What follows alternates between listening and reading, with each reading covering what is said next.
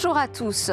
La fermeture du réseau cuivre a commencé en France et avec elle c'est euh, le réseau analogique fixe qui va disparaître et aussi tous les accès Internet par ADSL notamment. Vous allez voir, on va répondre à toutes vos questions sur cette fermeture du cuivre en France. Les premières communes ont déjà euh, vécu cette fermeture, avec elle euh, le premier lot d'inquiétude. Certains parlent même de catastrophe, notamment un de mes invités en plateau. Ce sera vraiment le sujet à la une aujourd'hui de notre émission. On va s'intéresser aussi à un nouveau type de fraude et puis on va regarder du côté des NFT ce qu'il se passe. Mais d'abord, en ouverture de cette édition, je vous propose que l'on s'intéresse aux événements en hybride. Je ne sais pas si vous aimez y participer, on va voir si euh, elles sont positives, ces expériences pour les entreprises qui les mènent.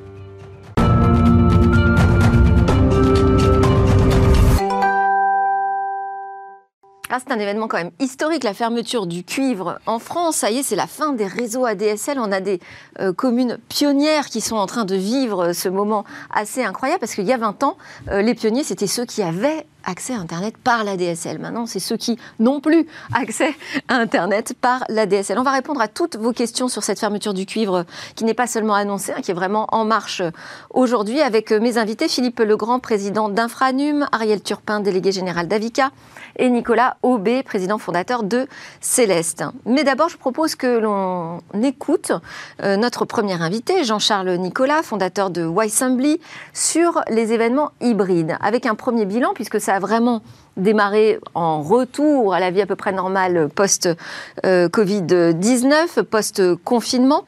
Je précise que Wisembly appartient au groupe Mediactive. une plateforme technologique en fait qui permet d'organiser ces événements euh, de tout type, euh, présentiel, hybride, webinaire. Est-ce que vous diriez que c'est une société d'ailleurs euh, de l'événementiel ou de l'IT alors c'est avant tout un prestataire technique, donc plutôt de l'IT.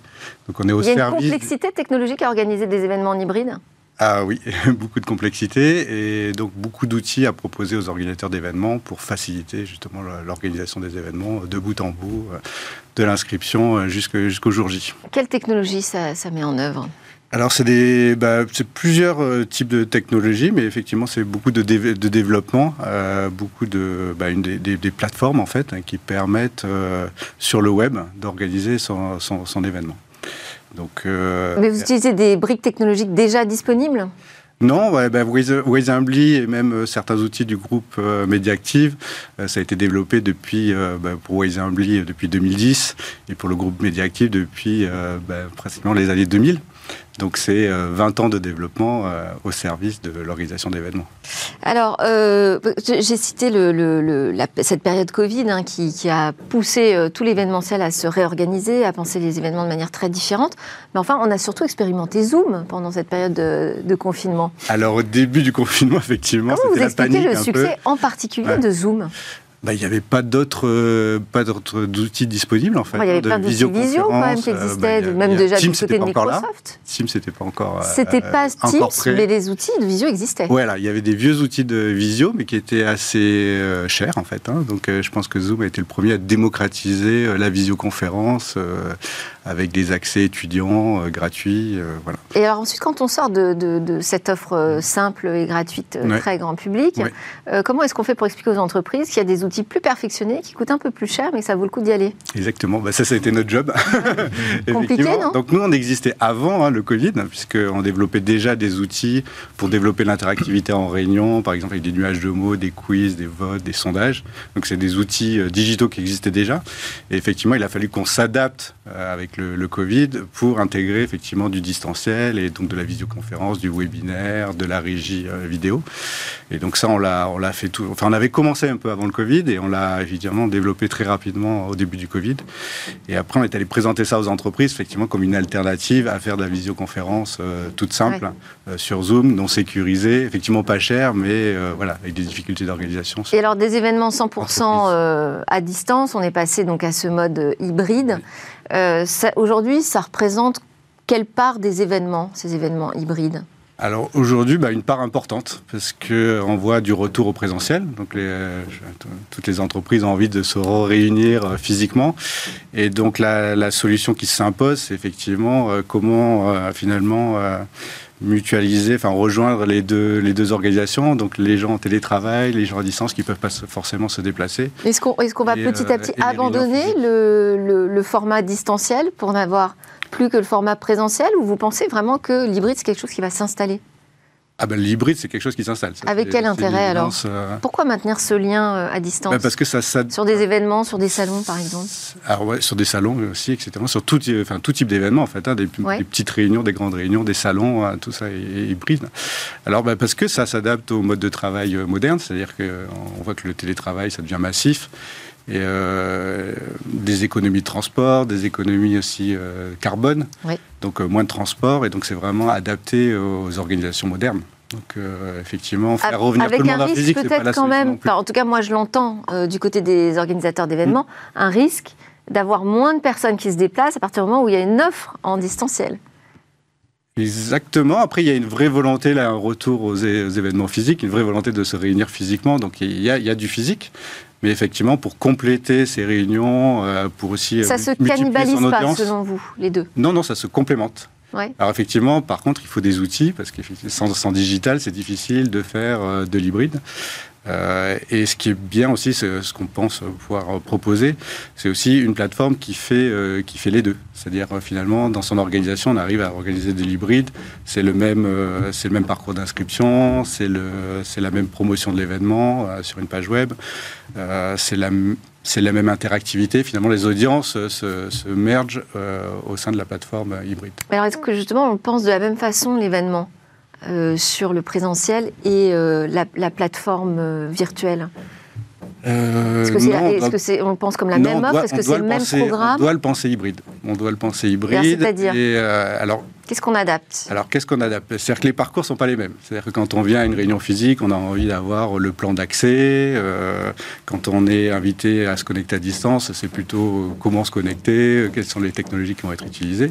Voilà, deux, choses. Après, par contre, on partage le même programme. Euh, on partage le même live finalement, et donc euh, c'est ça aussi. On dit bah voilà les mêmes interactivités, donc euh, peut-être les mêmes ateliers aussi le, jour J. Donc voilà, il y, y, a des choses différentes, peut-être des parcours différents, mais à la fin c'est un même événement. Et vous conseillez justement d'avoir exactement le même programme, la même offre éditoriale, ou de conserver certains événements, peut-être mm. les privilégier sur le, le présentiel? Alors, bah, ça, dépend vraiment du format de l'événement et des objectifs de l'événement. Euh, et, finalement, l'hybride permet de s'adapter à, tout. Euh, des salons, ça peut être aussi un hybride où euh, bah, il y a deux jours de digital avant le salon et puis un salon physique. Ah mhm. Ça peut être aussi ça. Ça, permet ça coûte moins cher en plus, non? Ça coûte moins cher et puis ça fait de la promotion de l'événement. C'est-à-dire qu'on fait l'événement en amont, on prend des rendez-vous et tout ça, et puis finalement on se voit physiquement le lendemain ou la, la semaine suivante. Donc ça peut être aussi ces formats-là. Euh, mais voilà, mais nous, on conseille quand même de le penser hybride et surtout de ne pas avoir deux équipes d'organisation. Ah. On voit des clients faire une organisation euh, distancielle, une organisation physique, et finalement, c'est là où ça se percute parce que ça n'a pas été pensé hybride. Et donc ça, les participants vont le ressentir parce qu'ils euh, vont avoir l'impression que ceux qui sont connectés à distance ne vont pas vivre la même expérience que les personnes en, physique. Et donc ça, c'est en Affinity du FOP où on voit ça il y a beaucoup de, retours des cadres. On a fait une étude IFOP sur 1000 cadres et on voit qu'il y a beaucoup de retours où euh, finalement les gens qui sont connectés à distance se sentent pas impliqués de la même façon que les gens physiques. Donc euh, moins d'interactivité, moins d'attention à l'événement que ceux qui sont présents physiquement. Et alors quel est, le bilan des audiences de ces événements hybrides? Alors le bilan, c'est que euh, effectivement, ça a été adopté, c'est-à-dire que 76% des cadres en France, c'était en mars 2022, l'étude IFOP, 76% disaient qu'ils avaient déjà participé dans les deux dernières années à un événement hybride. Un sur deux avait organisé un événement hybride, donc euh, c'est vraiment voilà, c'est la pénétration est importante. Et après, euh, dans les bénéfices, c'était le, transport qui revient en premier. Donc un sur deux dit bah, c'est des économies de transport, des économies de temps, je peux participer à plus d'événements, mon audience est plus large. Voilà. Euh, et après, le, challenge le plus important, c'est l'interactivité. Effectivement, c'est de dire quand on est connecté à distance, parfois l'événement nous permet pas, et on n'a pas forcément euh, d'avoir besoin d'avoir recours à des technologies de type environnement virtuel en 3D quand on pense euh, Alors ça, c'est des technologies qui ont été euh, présentées justement euh, pendant le Covid. effectivement, on a essayé de dire, bah, finalement, quand on est connecté à distance sur un événement qui dure 3 heures, bah, ça, la, tension chute. Nous, on mesure, ça, on a des, statistiques. Donc, essayons d'être plus immersifs, donc de rentrer finalement dans des univers 3D mmh. qui représentent la, la, marque ou qui représentent le lieu de travail, des choses comme ça. Ces investissements plus importants, est-ce que c'est nécessaire? Alors oui, c'est nécessaire pour certains types d'événements. Quand on veut faire un événement avec un effet waouh, euh, voilà, en donner plus. Effectivement, le côté immersif apporte des choses. Après, c'est des technologies qui ont quand même un budget. Ah Donc euh, quand on est entre Zoom et des technologies immersives, il y a, une différence de budget. Mais, mais oui, pour alors c'est pas adapté à tous les événements, mais pour certains types d'événements, c'est très intéressant. Vous participez, vous organisez des événements comme ça hybrides. Est-ce que vous avez des questions pour notre expert Ah oui, oui, moi je veux bien effectivement interroger notre expert sur euh, la diffusion de ce phénomène hybride. Est-ce que la, la, croissance euh, actuelle ne risque pas d'évoluer dans l'autre sens justement avec le retour au physique et euh, la, baisse d'attention des personnes à distance? Ah oui, bah, c'est ce que je disais. C'est effectivement, il y a une volonté de revenir à, mm. déjà de se voir, effectivement, et on sait que quand on est en réunion physique, effectivement, l'engagement est supérieur. Mm. Donc les entreprises, elles sont conscientes de ça, et il y a une volonté à revenir au physique. Après, il faut s'adapter à la réalité du travail aujourd'hui et on ne peut pas faire venir tout le monde. Déjà, ça coûte cher. C'est pas adapté au, télétravail. Donc euh, voilà, il y, a un compromis à faire entre les deux. Donc les, deux vont cohabiter, vous pensez euh, Et même les, enfin, ce qu'on voit aussi, c'est que les technologies du Covid sont déployés sur des événements physiques. Aujourd'hui, un événement physique sans une plateforme pour lancer ses invitations, pour avoir un mini-site pour présenter son événement, avoir des QR codes pour, euh, pour émarger à l'entrée bah, voilà, c'est de plus en plus adopté. Donc ça, ça c'est des technologies un peu qui viennent school, de, en fait, Philippe, de plus faire de, d'hybride aujourd'hui, j'ai l'impression. en tout cas, entendre Jean-Charles Nicolas de Wiseambly, merci beaucoup d'avoir répondu à nos questions. C'est l'heure de notre talk où là, on va répondre à toutes vos questions sur la fermeture du cuivre en France. C'est la fin du réseau cuivre en France. Euh, ça y est, on commence à fermer dans certaines communes ce qui euh, transportait jusqu'ici le téléphone fixe analogique, les accès par ADSL et plein d'autres services auxquels on ne pense pas euh, forcément. Avec quelles conséquences? Comment ça se passe sur le terrain? On va répondre à toutes vos questions grâce à nos experts autour de la table. Philippe Legrand, président d'Infranum. Bonjour Philippe. Bonjour. donc Infranum, fédération qui rassemble 220 membres industriels de euh, la filière des infrastructures qui connecte le territoire. C'est aussi la fédération fondatrice du comité stratégique de filière infrastructure numérique. Avec vous sur ce talk, Ariel Turpin, délégué général de l'AVICA. Bonjour Ariel. Euh, L'AVICA, littéralement, donc l'association des villes et collectivités pour les communications électroniques et l'audiovisuel. C'est un peu à l'ancienne. C'est très à l'ancienne. donc vous, vous regroupez en fait toutes ces collectivités qui sont engagées euh, dans le numérique, la transformation numérique. De leur territoire. Et euh, avec nous également Nicolas Aubé, président fondateur de Céleste, opérateur FIB, cloud cybersécurité pour les entreprises. Et vous avez une annonce en plus ce matin à nous faire en plateau. Je vous laisserai nous la dévoiler. Et restez avec nous Jean-Charles Nicolas, le fondateur de Y-Assembly, qui euh, nous a parlé des événements hybrides et de l'importance que cela euh, revêt aujourd'hui. Mais je précise que vous avez passé quand même pas mal d'années dans les télécoms. Quelques années, oui. Et vous avez bien connu cette période du cuivre, de la perte de cuivre, qui ah nous a permis de transformer le territoire en territoire connecté. J'ai travaillé sur, les, sur le premier dégroupage en France. Donc, euh, voilà. Bon, et ben donc, changement d'époque euh, aujourd'hui. Déjà, première question, est-ce qu'il fallait vraiment l'arrêter, euh, ce réseau cuivre? Est-ce qu'il y avait une urgence à fermer le réseau? L'urgence, elle, est à la fois technique, économique, mais elle est, surtout dans l'encouragement euh, de la migration euh, du cuivre vers la fibre. Et ça, c'est un enjeu majeur pour notre société. Donc, par conséquent, avoir un planning euh, contraignant, engageant est une très bonne chose pour le secteur encouragé, mais alors là, on laisse plus le choix, hein, quand même. Mais de toute façon, en fait, il s'éteint tout seul.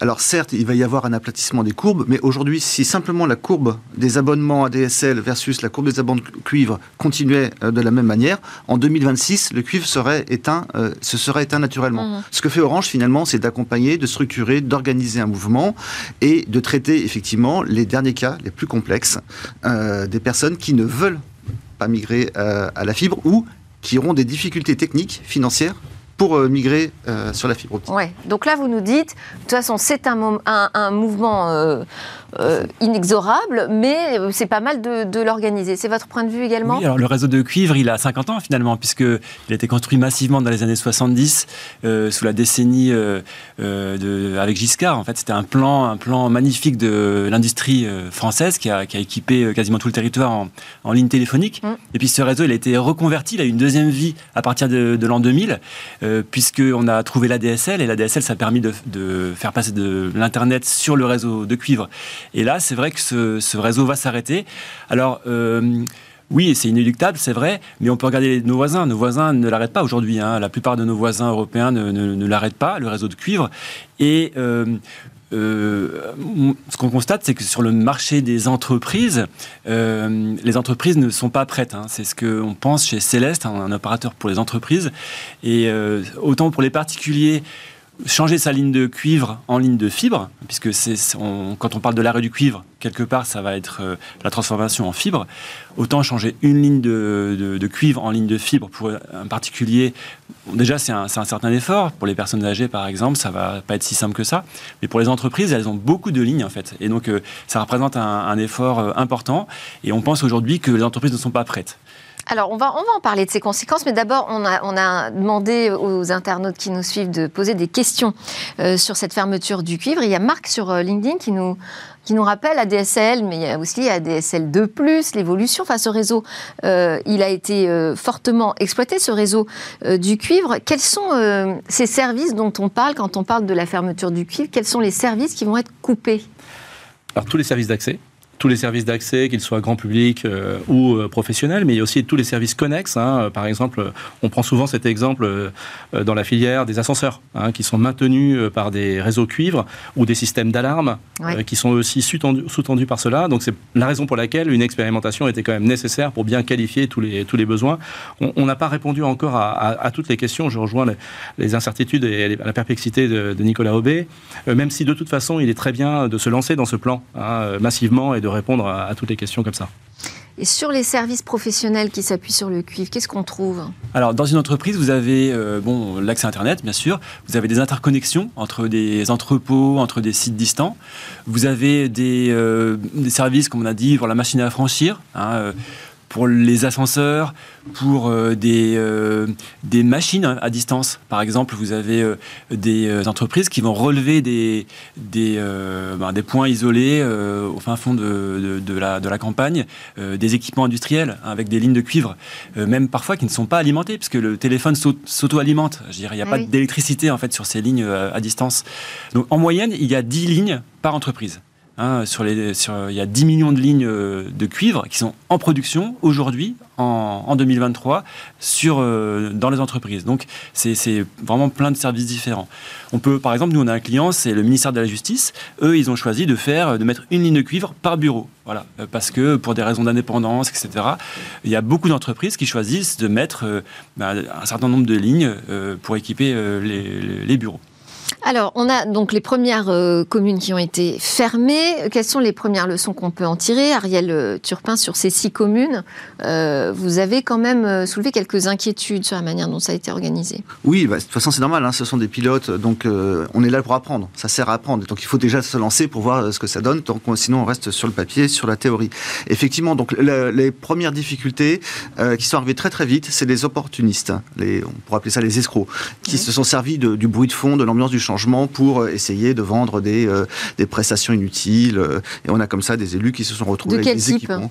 Ben, on vous vend un raccordement fibre qui n'est pas un raccordement fibre, on se prétend envoyé par un opérateur. Voilà, on vous annonce qu'on ferme le cul dans votre commune et donc il faut vite qu'on vous installe parce que ça va être coupé ce soir. C'est un grand classique et ça marche toujours. C'est-à-dire qu'ils essayent sur, aller sur une centaine d'appels, il va toujours y avoir deux trois personnes qui vont accepter et vous vous retrouvez avec des appareils qui clignotent chez vous, dans votre mairie parfois et qui servent strictement à rien et vous avez régler ça. Euh, voilà. Donc c'était le, premier enseignement, c'est qu'il y en a qui sont prêts, il y en a qui sont très prêts. C'est tout toute la sphère d'opportunistes. Mais au-delà de ça, dans l'ensemble, ça s'est quand même euh, assez correctement bien passé. Euh, modulo, on a eu des problèmes sur les activités professionnelles, on pourra y revenir certainement, sur les entreprises. Mais pour le grand public, dans l'ensemble, ça s'est bien passé. On bute toujours, et on l'avait prévu sur les personnes qui ont des travaux à réaliser chez elles pour avoir la fibre optique et qui ça représente un coût. Donc euh, là, c'est des choses. euh, Il n'y a pas de dispositif aujourd'hui qui existe. Euh, on a aussi euh, donc euh, eu des- comme retour des défauts de communication. Je ne sais pas si vous vous souvenez quand il y avait la fermeture de la télévision, euh, de la télévision analogique Ouais. remplacée par la TNT. Il y avait des grandes campagnes de communication, Absolument. les bandeaux qui défilaient euh, euh, donc euh, sur euh, les chaînes de télévision. Et ça, ça manque. Donc en fait, Et puis on connaissait les régions, je sais pas, c'était Voilà, assez clair exactement, la manière dont ça allait. Là, euh, c'est diffus, euh, c'est pas tellement euh, Ouais. ça. Voilà, mais bon. Encore une fois, ce sont des pilotes. On espère tous qu'on va avoir cette grande structure de communication qui va faire des campagnes d'affichage, qui va euh, donner de la matière aux élus pour pouvoir communiquer euh, auprès de leur population. Euh, donc, parce qu'on travaille hein, tous ensemble et suffisamment en amont. et suffisamment en amont et puis suffisamment adapté. On a un problème aussi, euh, tout ce qui est connu, on jargonne. Oui. Voilà, nous, on est- nous sommes très à l'aise sur ces sujets-là. Et en fait, vous voyez, vous- vous- on- le, titre, vous-même, vous avez parlé de la fermeture du cuivre. Mais testez la fermeture du cuivre auprès de personnes, pas forcément même des personnes âgées. Fermeture du cuivre, Mm. quoi, le réseau électrique. Enfin, ouais, vous avez, pour nous, ça nous parle complètement. Et ben, juste parler de ça dans les, euh, euh, dans, sur les territoires. Qu'est-ce que c'est quoi la fermeture du cuivre Simplement. Absolument. Donc, euh, Alors, on a Yannick sur Twitter qui nous demande justement comment on procède pour fermer le cuivre, euh, alors que cette couverture fibre, euh, elle est assez erratique, euh, elle nous dit elle est statistique, il y a des zones couvertes où tout le monde pour autant n'est pas relié à la fibre. Est-ce qu'on assume de les laisser dans l'isolement? Alors déjà, on n'assume absolument pas de les laisser dans l'isolement, et tout à fait, tout ça est très lié avec le plan France Très Haut Débit.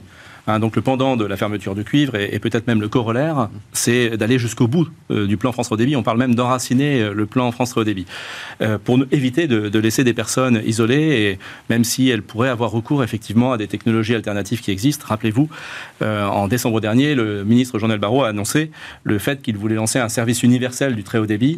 Euh, ça fait quand même assez longtemps qu'on vit sans service universel. On vit bien. Toutefois, avec la fermeture du cuivre, peut-être qu'il serait temps de, mettre les choses en place.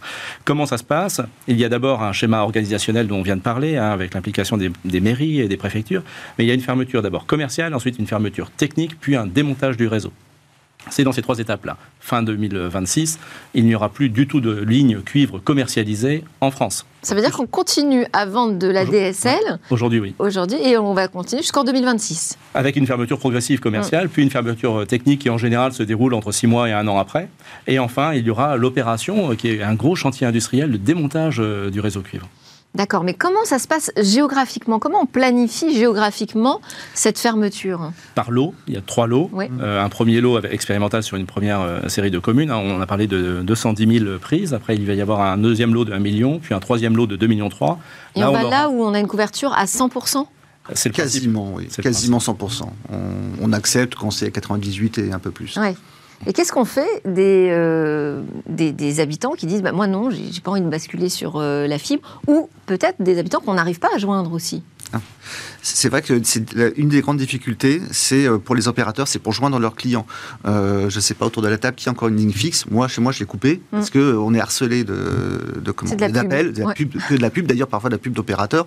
Donc voilà, joindre le client n'est c'est déjà la première complexité Ouais. pour lui expliquer donc euh, la migration. Euh, et euh, la deuxième chose, c'est ensuite une fois qu'on a réussi à avoir son contact, que ce soit directement ou via la mairie, via une réunion communale, etc. Et tout, euh, c'est lui expliquer donc euh, ben, euh, ce que ça va impliquer pour lui euh, de, de migrer. Voilà, s'il a juste une ligne fixe euh, aujourd'hui, juste le téléphone fixe, c'est possible d'avoir le téléphone fixe avec la fibre. En fait, techniquement, technologiquement parlant, ça peut être transparent euh, vraiment pour euh, l'usager, mais c'est là où on, on se rend compte quand même il y a une intervention chez la personne, c'est pas simple, faut ouvrir, faut être là, faut être présent, faut ouvrir la porte à un inconnu pour qu'il vienne faire des travaux chez vous.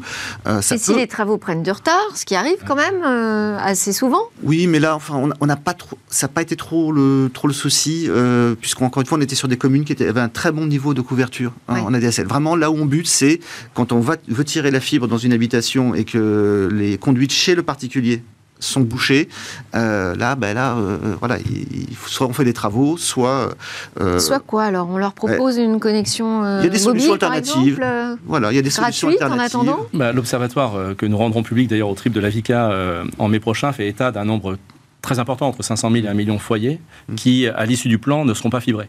Ouais. Et ces gens-là, euh, peut-être, euh, pourraient ne plus avoir d'accès cuivre non plus. Ouais. Donc ça renvoie d'une part, évidemment, à- à la question du service universel, mais bien au-delà, à la question des raccordements complexes. Comment fait-on pour apporter 100% si possible de réseaux optiques aux particuliers. Et en attendant, quelles sont les solutions technologiques, radio par exemple ou satellitaires, qui pourraient servir ces personnes-là C'est aussi la question d'Yannick. Hein, Qu'est-ce qu'on fait dans les zones blanches? C'est ça. Ouais. Il n'y a pas que la fibre optique, donc. Ah, dans les zones blanches, on ferme pas.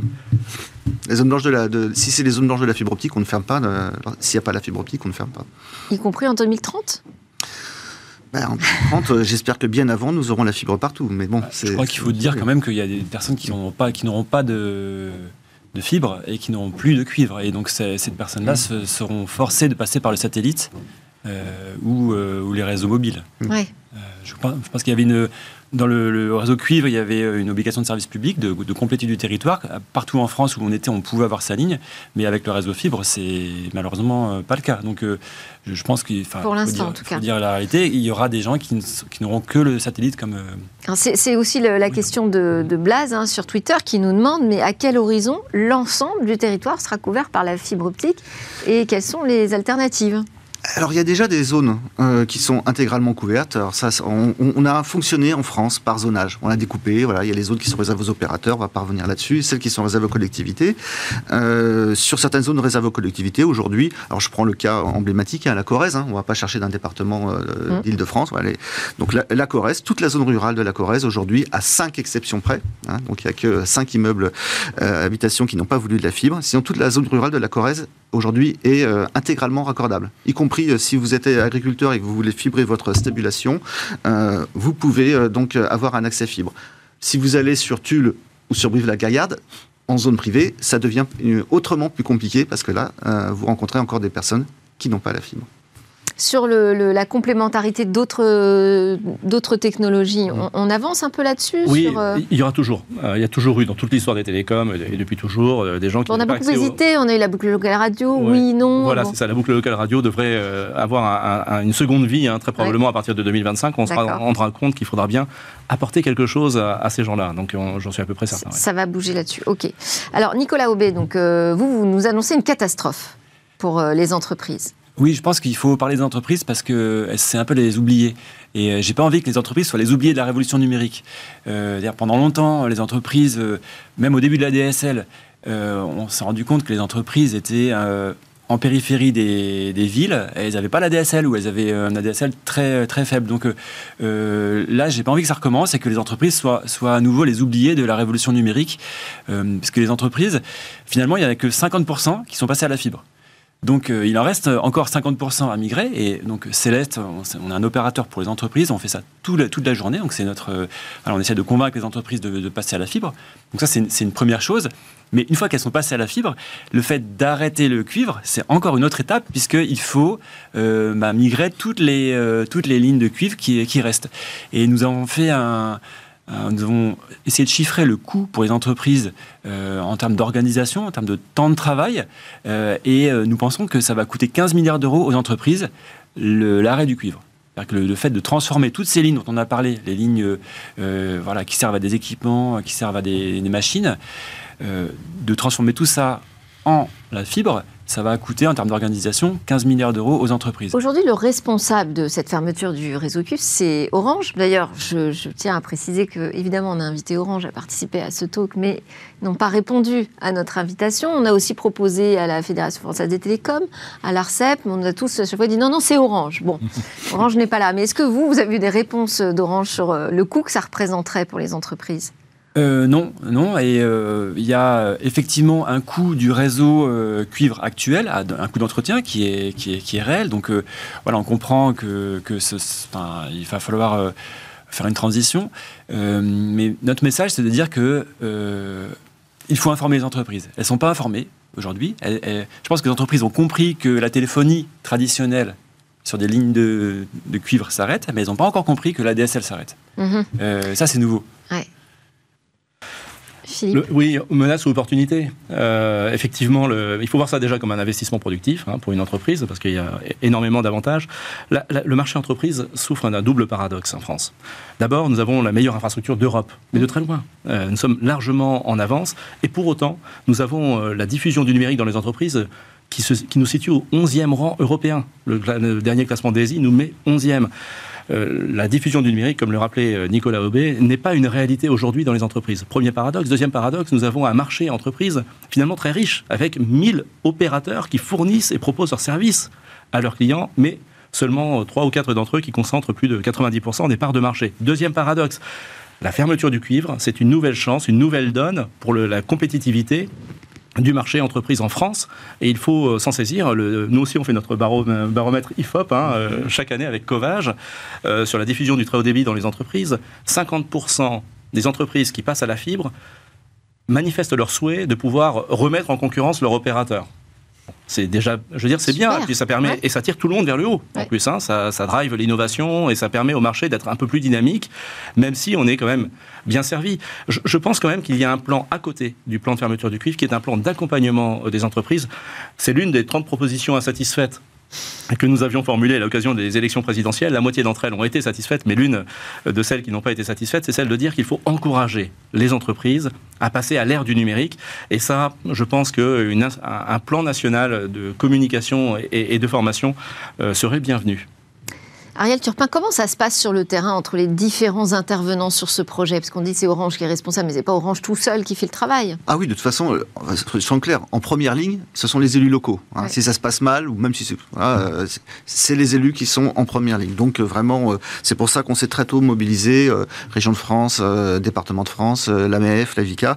Nous sommes tous mis ensemble pour structurer notre réponse et dire on est d'accord sous condition euh, pour euh, accompagner et suivre le mouvement. Vous avez une cellule euh, chez Orange avec qui vous pouvez discuter? Nous, nous discutons vraiment bien. Nous, ne sommes pas toujours d'accord, mais nous discutons vraiment bien. le, lien est là, l'échange est là, et dans l'ensemble, on converge à 90-95%. Les, les 5-10% qui bloquent sont toujours un, petit peu embêtants, mais c'est normal. On est au début de, on est au début de, de l'histoire. En fait, il y a un grand absent aujourd'hui. Encore une fois, c'est l'État, euh, au travers d'une euh, structure de, de, communication, comme il y avait eu.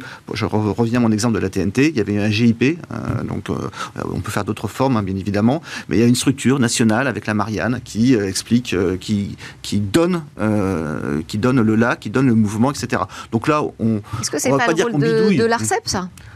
Ah non, non, l'ARCEP est là pour euh, réguler, s'assurer qu'il y ait euh, le, comment, ce, qui, se fait. Et euh, c'est un gendarme, c'est pas celui qui définit la loi, c'est pas celui qui définit la, la, communication. Il faudrait leur demander, mais tout le monde a. Je pense que c'est un peu enfin, Plutôt que de créer une, structure ad hoc, on peut peut-être s'appuyer déjà sur l'existant. Oui, mais c'est pas l'Arcep n'est pas une structure de communication pour assurer le plan de fermeture d'un opérateur privé euh, oui, mais là, on est sur un, sujet national. Bien évidemment, encore une fois, et un sujet national qui est presque bien public. qui a payé le réseau de cuivre? C'est la question qu'il faut se poser. Euh, le réseau de cuivre, c'est les, usagers, les abonnés, nos, nos parents, peut-être nos grands-parents, qui ont payé les lignes de cuivre avec leur abonnement. Quelque part, ça appartient aux Français.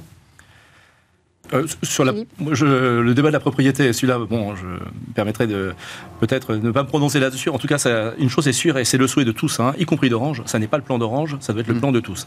Ariel a parlé de la nécessaire communication, elle est existante dans les préfectures. Elle n'existe pas, par exemple, avec les syndicats mixtes d'aménagement numérique du territoire, qui sont des interlocuteurs privilégiés. Pour ça, on ne réussira pas le chantier du plan cuivre avec un, un objectif aussi ambitieux, qui est celui de la fermeture totale technique en 2030 c'est un objectif extrêmement ambitieux. On ne réussira pas si tout le monde n'est pas partie prenante, l'ARCEP, le gouvernement, les collectivités, bien entendu, Il faut et, et les opérateurs. Et donc, vous aviez une annonce, c'est la, la fin de notre talk. Je ah. voulais euh, vous annonciez euh, oui, nous, votre euh, initiative. Nous sortons une plateforme d'information sur l'arrêt du cuivre qui s'appelle www.arrêtducuivre.fr qui va présenter pour les entreprises en fait le, la date de euh, de l'arrêt du cuivre dans, leur euh, entreprise, et puis aussi qui va permettre de chercher toutes les lignes qu'elles ont et de trouver des solutions pour remplacer justement pour euh, remplacer ce qu'elles ont, parce que c'est pas une seule ligne, c'est plusieurs lignes qu'il va falloir remplacer. Donc vous euh, créez un centre d'information sur l'arrêt du cuivre pour les entreprises. Exactement. Donc vous allez compiler toutes les données disponibles. Exactement. On va essayer de l'enrichir, de compiler toutes les données, donc euh, vraiment sur le marché entreprise et d'informer. Euh, ça va être une plateforme ouverte. Tout le monde pourra apporter son lot d'informations. Oui. Et ça démarre quand? À l'ouvre Aujourd'hui aujourd'hui. Eh bien super, merci beaucoup. Merci Ariel Turpin de la VICA, merci à Philippe Legrand d'Infranum et merci Nicolas Aubé de Céleste. Jean-Charles Nicolas de Assembly, merci également. Juste après la pause, on se retrouve pour parler d'une nouvelle fraude, nouvelle Eldorado pour les, cybercriminels.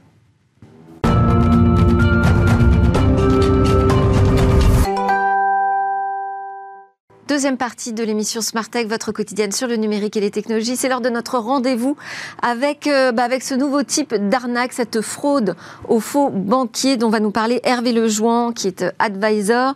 Sont restés déjà avec moi en plateau, je vous le précise, Jean-Charles Nicolas, fondateur de Whitesambly, Philippe Legrand, président d'Infranu, Marielle Turpin, le délégué général de l'Avica, et Nicolas Aubé, président fondateur de Céleste. Merci beaucoup, messieurs. On a répondu à vos questions sur le cul. Maintenant, on va répondre à vos questions sur cette fraude. Hervé, déjà, en quoi consiste cette fraude aux faux banquiers? Comment ça s'articule? Alors bah, écoutez, euh, bonjour Delphine déjà. Alors, euh, bah, ça s'articule comme son nom l'indique. En fait, c'est un moyen, euh, c'est un moyen et ça se passe par téléphone de se faire passer pour votre banque et donc votre banquier par des par des individus afin de vous soutirer de l'argent.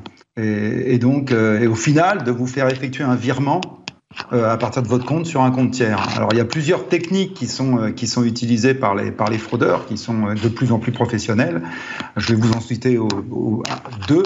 La, la première technique, c'est de vous envoyer un SMS ou un email euh, qui va vous alerter sur potentiellement le fait que euh, vous n'avez pas mis à jour, vous devez mettre à jour vos mots de passe euh, sur votre compte en banque, ou alors votre vignette critère, ça c'est un des derniers points, votre vignette critère, vous devez absolument l'acheter parce que c'est la loi qui vous l'oblige. À partir de ce moment-là, il y a un lien généralement dans cet email ou ce SMS, et vous allez cliquer sur le lien, arriver sur un site absolument professionnel, et sur ce site, bah, vous allez effectuer, dans le cas de la vignette critère, l'achat de cette vignette pour quelques euros, mais bien sûr, vous allez laisser votre numéro de carte de crédit. Et ce numéro de carte de crédit, ben, ils vont l'exploiter pour vous soutirer un peu plus d'argent que les, euh, les, 3,90 euros, mais ça ne s'arrête pas là. Euh, parce qu'au final, quelques jours après, c'est là qu'intervient le faux banquier vous allez recevoir un appel de votre banque et quelquefois même via le numéro qui vous est familier de votre banque. Et là, vous allez avoir quelqu'un qui va vous dire Ah, mais écoutez, on a constaté des mouvements frauduleux euh, suspects sur votre compte. Alors, effectivement, vous vous dites Ah bon? Et donc, il vous invite à vous connecter en temps réel. Il vous parle comme votre banquier, très professionnellement. Il connaît parfaitement l'application il va vous inviter à vous connecter dans votre espace et à constater par vous-même effectivement qu'il y a des mouvements frauduleux. Et là, vous commencez à paniquer, bien entendu, parce que tout ça se passe, ça va très vite, et il vous fait part du fait que vous allez potentiellement vous faire vider votre compte en banque dans les tout prochains jours. Donc il faut agir vite. Et agir vite, c'est quoi? Bah, C'est de faire un virement sur un, compte soi-disant sécurisé de votre banque qui vous permet de sauvegarder vos fonds pendant le temps que la banque s'occupe des fraudeurs. Et là, bah, encore une fois, sous l'effet de la panique, il y a beaucoup de personnes qui vont effectuer ce virement, c'est-à-dire elles vont créer un nouveau, un nouveau bénéficiaire et elles vont effectuer un virement qui va vider leur compte en banque. Donc ça, c'est un moyen. L'autre moyen, effectivement, qui est aussi, euh, qui est aussi utilisé, c'est que vous recherchez un prêt sur Internet euh, parce que vous avez un bien immobilier à acheter ou un bien de consommation à acheter. Et bien entendu, dans les temps qui courent, euh, la, la, hausse des taux fait que vous êtes attentif à cela. Et puis, vous allez tomber sur une proposition qui vous paraît alléchante parce qu'elle est euh, dans l'espace économique européen, que des fois il y a des taux qui sont inférieurs dans certains pays. Et vous allez cliquer sur un lien, arriver sur un site potentiellement qui, encore une fois, est très professionnel, où on vous demande de faire une demande de prêt. Vous pouvez effectuer, on vous propose un taux a priori très avantageux. Vous remplissez tous ces documents. Donc, c'est une situation tout à fait normale. Et encore une fois, quelques jours après, vous allez recevoir un appel du dit banquier, parce que c'est une banque qui s'est présentée. Et là, malheureusement, c'est pas un vrai banquier. Donc, il va vous continuer, il va pareil très professionnellement vous faire parler, vous faire échanger des documents, vous faire signer des documents, et jusqu'au moment où vous allez devoir signer l'offre de prêt. Et là, il va vous dire bon, bah, avant de la signer, ce qu'il faudrait faire, c'est euh, effectivement faire un virement de, bah, de, le dépôt de garantie, qui est généralement lié à un achat, sur notre compte en banque. Et ben là, c'est pareil, dépôt de garantie, vous faites un virement instantané, nouveau bénéficiaire, et ça peut chiffrer en centaines de milliers d'euros. Hein. Il y a eu des exemples récemment, que ce soit en Europe, en France ou aux États-Unis, où des gens viraient jusqu'à 250 000, voire 300 000 euros ou 300 000 dollars. Donc euh, voilà ce type de fraude. Dans, le cas où on est victime de, de ce type euh, d'arnaque, est-ce qu'on peut se faire rembourser? Alors justement, c'est là où il y, a un, problème. Malheureusement, non. C'est-à-dire que ce qui va se passer, c'est que contrairement à la carte de crédit, quand vous vous faites voler votre carte de crédit, des achats vont être effectués à votre insu. Donc déjà, vous pouvez euh, bloquer la carte de crédit. Et comme les achats sont effectués à votre insu, vous n'avez pas donné votre consentement pour faire ces achats, vous pouvez le prouver. Alors généralement, il y a quand même un peu de vérification, mais vous allez vous faire rembourser. Dans le cas où vous déclarez un nouveau bénéficiaire et que vous faites un virement vers un compte en banque, vous avez donné votre consentement. C'est comme si, euh, effectivement, moi j'effectuais un virement vers que ce soit euh, un de mes amis parce que je veux l'aider ou un de mes enfants. Ouais. Donc là, vous créez un bénéficiaire, responsable. vous virez votre argent. Et vous êtes responsable. Ouais. Merci beaucoup, Hervé Lejouan. Important euh, d'alerter sur ce type euh, d'arnaque parce que derrière, il n'y a pas de recours possible. J'ai pas le temps de vous faire réagir, messieurs. Je sais que ça vous a beaucoup intéressé également. Merci beaucoup, Hervé Lejouan. À suivre dans Smart Tech, notre chronique au Valo Web.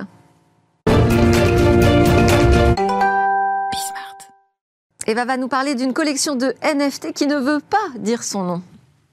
Ne dites à personne qu'il s'agit de NFT. Les scandales, les arnaques et les procès en volatilité auront eu raison de la réputation des NFT.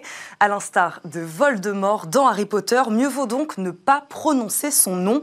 C'est le pari qu'a fait Globe Entertainment and Media. Elle possède des archives photos du milieu musical parmi les plus célèbres du monde, comme les Beatles ou Jimi Hendrix. Et elle lance donc non pas une nouvelle collection de NFT, mais de certificats d'authenticité numérique ou DCAO, une collection autour d'un des plus grands groupes de rock de tous les temps, The Rolling Stones. Elle s'est associée avec OneOff, une entreprise spécialiste des solutions blockchain. C'est une série de 40 photos sous forme de diapositives qui mettent en scène différents moments de vie du groupe mythique sur la période 1960-1990. Et ces photos sont adossées bien sûr un NFT, mais attention, le mot NFT, lui, n'apparaît pas.